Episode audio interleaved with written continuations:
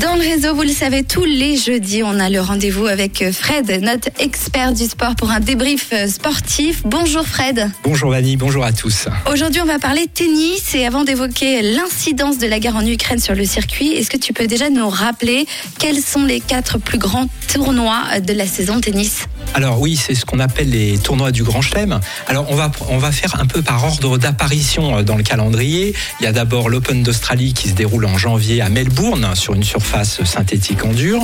C'est euh, le tournoi australien d'ailleurs est souvent qualifié par les joueurs et les joueuses comme le tournoi le plus sympa avec le public le plus euh, fin connaisseur. Ça il faut le savoir et depuis déjà pas mal d'années. Alors cette saison, il a été remporté par Nadal qui a décroché son 21e Grand Chelem, un record absolu. On verra s'il fait mieux à, Roland Garros. Alors justement, euh, après, par ordre d'apparition, on a ensuite Roland Garros à Paris sur terre battue, qui débute le 22 mai prochain.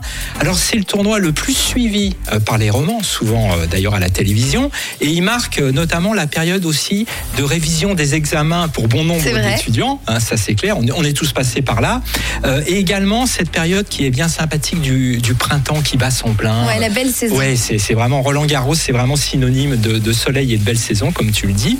Après, on a le, tournoi de Wimbledon qui démarre fin juin, qui est sur, euh, sur gazon, qui se déroulera, il faut le dire, cette année sans Federer, le recordman de victoire à Londres, hein, avec 8 euh, titres. Il faut savoir que c'est le tournoi du Grand Chelem le plus ancien, puisque euh, il date depuis 1877, donc ah, ça, fait, ça fait quand même déjà un bail. Et c'est celui des grandes traditions. Hein. On joue en blanc, pas de sponsor trop visible sur la tenue. On ne joue pas le, le dimanche entre la première et la deuxième semaine pour laisser les riverains se reposer et également le gazon. Et puis en plus, il y a les fameuses fraises à la crème qui sont servies euh, pendant la quinzaine. 28 tonnes hein, sont consommées pendant le tournoi. C'est un, un, record. Et puis le dernier euh, de la saison, euh, tournoi du Grand Chelem, c'est l'US Open à New York, fin août, sur une surface en dur. En dur et c'est sûrement le plus exigeant physiquement, avec notamment un taux d'humidité à ce moment à New York qui est, qui est très élevé et qui met du coup les organismes à mal. Un public en plus particulièrement bruyant et indiscipliné, notamment pendant les fameuses night sessions. Et puis il faut savoir qu'à New York, il y a le plus grand stade de tennis du monde, l'Arthur Ashe Stadium, avec plus de 22 500 spectateurs. Vas-y donc. Alors le début de saison a été euh, bousculé, on l'a vu par le Covid, et puis maintenant c'est la guerre en Ukraine euh, qui a une incidence sur les tournois du Grand Chelem. Alors oui, euh, on a eu d'abord une incidence du Covid en début de saison, on le rappelle avec l'Open d'Australie, puisqu'il y a eu la fameuse affaire Djokovic, le, le Serbe qui n'était pas vacciné, qui l'est d'ailleurs toujours, pas, je pense qu'il le sera jamais, et qui n'a pu participer au tournoi alors qu'il était déjà arrivé en Australie. Il avait été bloqué dans un, dans un centre de rétention, on en avait beaucoup parlé, euh, avant d'être expulsé du territoire, et quand même ça après une bataille juridique justement autour de ce fameux statut vaccinal. Et hier, euh, on a appris la décision euh, des organisateurs du tournoi de Wimbledon d'exclure les Russes et les Biélorusses en raison justement de la guerre en Ukraine. Et Wimbledon devient ainsi le premier tournoi de tennis à écarter individuellement des joueurs. Il faut savoir qu'en plus, les, les tennisman et tenniswomen russes pèsent lourd dans le tennis, puisqu'il y a quatre Russes qui figurent dans le top 30 du classement ATP, dont le numéro 2 mondial, André euh, euh, Dani Medvedev, et le numéro 8 mondial, André Roublev, et cinq femmes dans le top, euh, dans le top 40 WTA. Donc le, le tennis russe est, est, très, est très prolixe.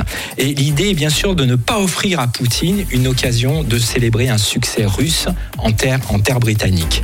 Alors l'ATP, qui gère le, circuit professionnel de tennis, a estimé injuste cette décision de Wimbledon. Ah Wimbledon est un est en fait un, un, tournoi est un club privé, donc euh, il prend la décision euh, qu'il le souhaite. Alors que l'ATP, qui gère l'ensemble du reste du, tennis professionnel, lui trouve ça dommageable pour le tennis. Novak Djokovic également a, a, pris position et a déclaré ne pas soutenir la décision euh, de Wimbledon et que les joueurs en disant que les joueurs et les joueuses de tennis n'avaient rien à voir avec ce qui se passait au plan euh, politique. C'est sûr que c'est triste pour euh, ces sportifs, mais on peut aussi comprendre les enjeux.